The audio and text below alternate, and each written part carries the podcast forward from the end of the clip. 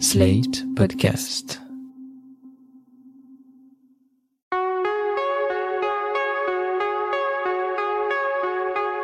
Je m'appelle Thomas Messias, je suis un homme blanc, cisgenre, hétérosexuel, et mon groupe sanguin, c'est O. Et au Japon, cela signifie que je suis un leader né, optimiste, confiant, dynamique, naturellement doué pour exprimer mes idées.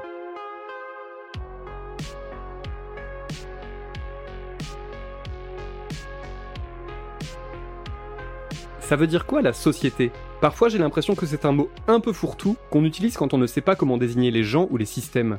Vu de France ou d'Europe, quand on dit la société, on commet en outre un bon gros raccourci, puisque rien ne nous dit qu'ailleurs, sur d'autres continents, les phénomènes que l'on observe ici se déroulent de la même façon. L'expérience de Vanessa Montalbano, que j'ai interviewée pour cet épisode, nous permet d'adopter temporairement un autre point de vue. En nous parlant des relations hommes-femmes au Japon et de la façon dont les masculinités évoluent dans ce pays, elle nous donne à voir certains schémas très familiers, tout en nous ouvrant d'autres horizons. Au cours de sa vie de trentenaire, Vanessa Montalbano a fait plusieurs voyages au Japon. Et puis en 2016, elle s'est dit qu'aller y vivre une année serait sans doute une belle expérience. Alors elle est partie pour Tokyo dans le cadre d'un PVT, un programme vacances-travail. Et finalement, sept ans plus tard, elle y vit toujours. Le 13 avril, Vanessa Montalbano a publié aux arènes Tokyo Crush, un petit livre attachant et addictif dans lequel elle raconte sa découverte du dating au Japon et ses relations avec les hommes. J'ai commencé les applis de rencontre pour euh, pratiquer mon japonais parce que je me suis dit bon bah je connais personne, j'ai envie de parler, j'ai envie de savoir me débrouiller et vite. Donc c'était une option euh, fun pour rencontrer du monde et en fait chaque profil était comme une fenêtre, comme une vitrine euh, d'un pan de la culture japonaise, c'est tout un lexique que j'ai dû apprendre et plein de codes que j'ai découvert. La première chose qui a frappé la jeune femme, c'est qu'au Japon, les applis sont loin de ne servir qu'à chercher un plan cul ou une âme sœur. Par exemple, un mot que j'ai découvert euh, sur Tinder, c'est soft friend. Donc, c'est euh, les amis pour dormir. Donc, on cherche quelqu'un avec qui dormir. Et parfois, même, on parle même de, euh, de bath friend, donc des gens avec qui prendre un bain. Et c'est tout. Alors, après, nous, on n'est pas là pour vérifier, mais effectivement. Au fur et à mesure de la lecture de Tokyo Crush, on découvre avec l'autrice un monde très codifié, plein de subtilités et d'étapes à respecter. Avant qu'il se passe euh, quoi que ce soit, il y a la kokuhaku, qui est la confession. Donc, euh, si la relation euh, tend à être sérieuse et que l'homme est un peu romantique, en général, ça vient de l'homme, mais pas toujours. Donc, il y a cette étape de confession où on demande officiellement veux-tu être ma petite amie, veux-tu être mon petit ami? Et c'est de là que parle la relation. Donc, de là, on se tient la main, on fait le bisou et on est officiellement ensemble.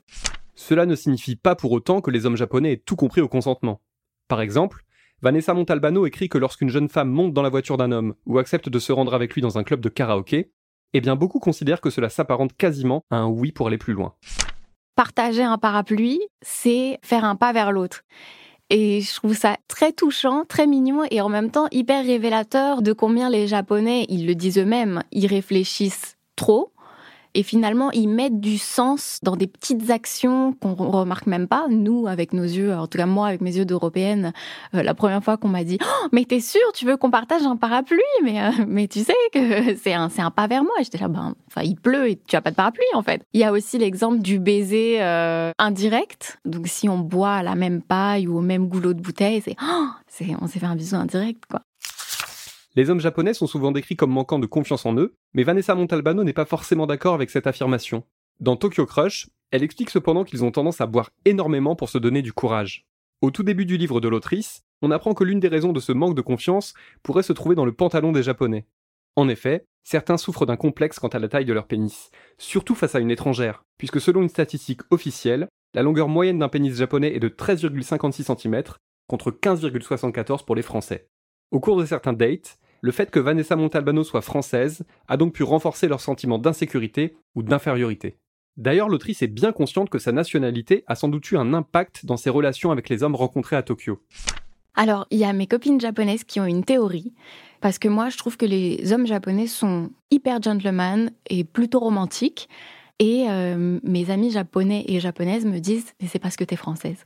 Donc ils se mettent la pression parce qu'ils s'imaginent que tu es habitué à ce traitement et ça va très loin. Hein. C'est me tenir la porte et porter mon sac s'il est lourd évidemment, mais euh, c'est aussi euh, marcher côté voiture quand on marche tous les deux dans la rue. C'est se mettre derrière moi dans les escalators pour pas que je tombe ou pour pas qu'on, si je suis en jupe, pour pas qu'on prenne une photo sous ma jupe, parce que c'est aussi un problème au Japon. Et moi, je leur dis souvent aux, hommes japonais, mais, mais nous, on va pas jusque-là. C'est des choses auxquelles on, on ne pense pas, je pense, en France.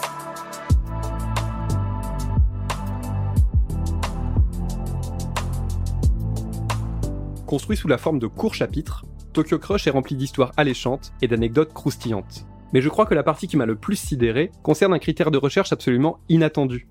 Figurez-vous que sur les applis de rencontres, il est de bon ton d'afficher son groupe sanguin. Le groupe sanguin, alors j'ai fait un date où on me demande mon groupe sanguin, puis un deuxième, puis un troisième.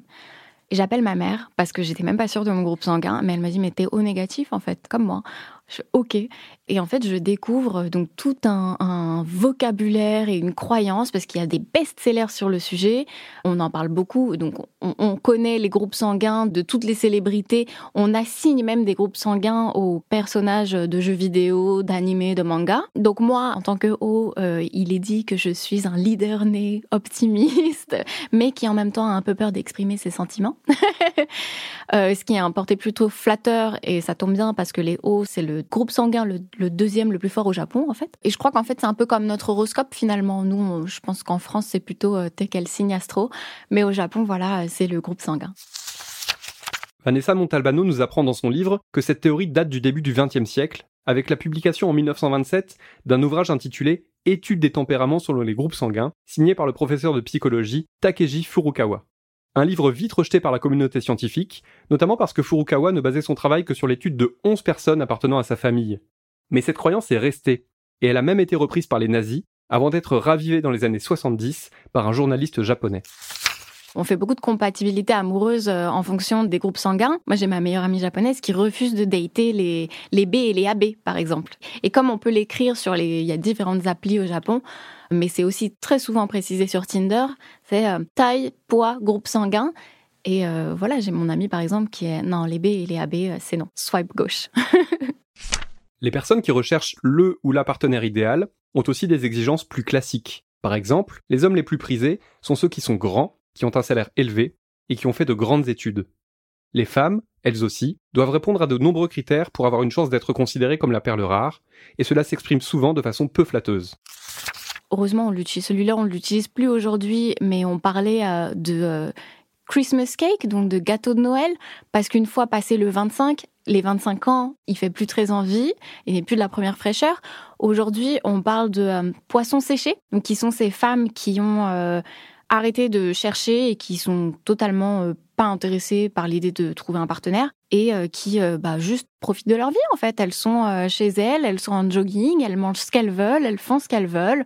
Elles rentrent du boulot et plutôt que se forcer à aller à l'izakaya faire une soirée entre collègues ou ou aller le week-end faire un, un gokong qui sont des, des fêtes de célibataires pour rencontrer quelqu'un, et eh ben elles, elles vivent leur meilleure vie en fait de célibataires. Franchement, mieux vaut être célibataire plutôt que d'être soudain ghosté par son petit ami. Une pratique très courante au Japon et que Vanessa Montalbano a expérimenté lors de sa première relation sérieuse. Plutôt que de la quitter en bonne et due forme, son copain de l'époque a préféré organiser sa propre disparition et s'est évaporé sans prévenir. Et donc, euh, quand j'ai raconté ça à mes copines japonaises, elles m'ont expliqué que euh, les Japonais, et notamment les hommes japonais, ont tendance à, faire ça parce qu'ils considèrent que c'est euh, moins frontal, euh, moins brutal qu'une scène euh, de cris, de pleurs. on casse des choses, on, voilà, on se fait du mal. Et donc je suis passée de la tristesse à la colère parce que c'est absolument pas moins douloureux. C'était une torture pendant des semaines en fait. Tokyo Crush offre aussi des considérations très intéressantes sur la façon dont les masculinités évoluent au Japon. Il y a quelque chose d'assez intéressant qui s'est passé euh, il y a quelques années, j'en parle dans le livre, c'est euh, la naissance euh, des hommes herbivores.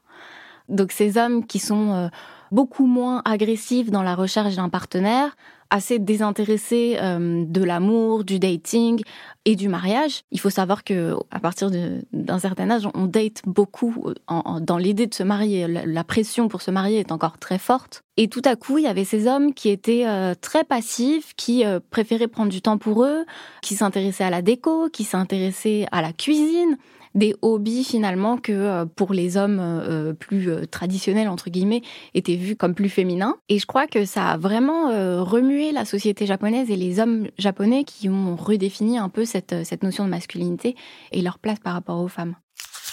Le plus souvent, le mot herbivore est utilisé de façon péjorative, puisqu'au Japon ce sont principalement les hommes les plus rétrogrades qui l'emploient. C'est amusant car en France, j'ai déjà entendu des masculinistes me qualifier d'homme soja. D'ailleurs, voici la définition de l'homme soja dans le dictionnaire de Wikipédia. Après avoir exposé son engagement féministe et sa sensibilité dans un TEDx à La Rochelle, le journaliste Thomas Messias est accusé d'abuser du tofu par ses détracteurs. Sa posture d'homme soja, soit un mec qui aurait perdu sa virilité à cause d'une nourriture trop féminisée, y est moqué. Au Japon, il y a aussi une catégorie à l'opposé des herbivores, les carnivores. Et moi, en tant que Française, c'était assez euh, marrant à voir parce que euh, du coup, j'ai aussi été catégorisée, moi, en tant que femme carnivore, du coup, parce que euh, bah, je sais ce que je veux, je sais ce que je recherche, donc la femme un peu, un peu forte, en tout cas, c'est ce à quoi j'aspire. Et donc de voir euh, euh, cette différence en fait et d'être jugée sur des critères euh, auxquels j'aurais pas pensé forcément et de voir que moi ce que je pensais être des qualités ou qui pourraient être jugées comme des qualités ici le sont pas forcément pour certains et le sont pas forcément là-bas.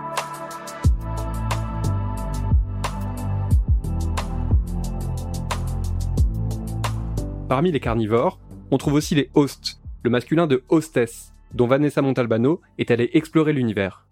Et ce sont des jeunes hommes qui travaillent dans des clubs où on va et on les paye très cher pour boire des verres.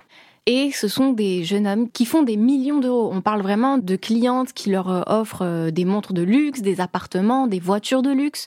Et donc moi, j'étais fascinée par ce milieu-là, qui est un milieu aussi très opaque, hein, dont on ne sait pas grand-chose. La Française a vite réalisé que cet environnement-là n'était pas pour elle. Elle décrit son expérience chez les hosts comme une succession de dead Tinder ratés, ce qui ne l'a pas empêchée de poursuivre son observation. Là où je me suis aperçue qu'ils étaient très forts, c'est que le lendemain, par contre, j'avais donné euh, mon contact à plusieurs hosts et euh, le lendemain, j'avais des messages comme un petit ami attentionné en fait. Euh, ah, euh, passe une bonne journée, moi je vais faire ça aujourd'hui. Ah ben je vais au sport et puis c'est une photo depuis la salle de sport. Ah bah je vais au boulot, bisous, à plus tard. je me suis dit ils sont hyper forts en fait. Et je me suis dit ça fait sens dans une société où moi en tant que femme parce que je suis une femme, si je vais boire un verre avec mes collègues, on attend de moi que je fasse le service, que je serve le thé et bah tout à coup avoir un endroit où euh, c'est moi qui suis servie, le host me sert un verre et on ne parle que de moi et il me traite comme une princesse et il me dit "Ah, t'as passé une dure journée hein, bah oui, t'as bien travaillé, et je sais que tu fais de ton mieux." Allez, prends du maintenant t'es là pour prendre du bon temps, mais ça fonctionne en fait. Et ça en dit long sur la société et sur la solitude en fait. On peut bien sûr se demander si le point de vue d'une Française qui ne vit au Japon que depuis 7 ans est celui dont on avait besoin pour mieux comprendre la société japonaise. Mais Vanessa Montalbano assume pleinement son point de vue d'occidental qui découvre progressivement comment les choses se passent ailleurs. Elle ne s'oppose pas en experte absolue, mais en observatrice. Tokyo Crush est un livre plein d'humilité, et c'est loin d'être son unique qualité. Tokyo Crush de Vanessa Montalbano est publié aux éditions Les Arènes. C'était Mansplaining. N'hésitez pas à vous abonner au podcast sur votre plateforme favorite, à mettre des cœurs et des étoiles, et à laisser des commentaires. Vous pouvez aussi écrire à mansplaining.sled.fr ou nous contacter via le compte Instagram Mansplaining Podcast. Est un podcast de Thomas Messias, produit et réalisé par Sled Podcast. Direction éditoriale Christophe Caron, production éditoriale Nina Pareja, montage, réalisation et mixage Mona Delahaye. Dans 15 jours pour l'épisode 116.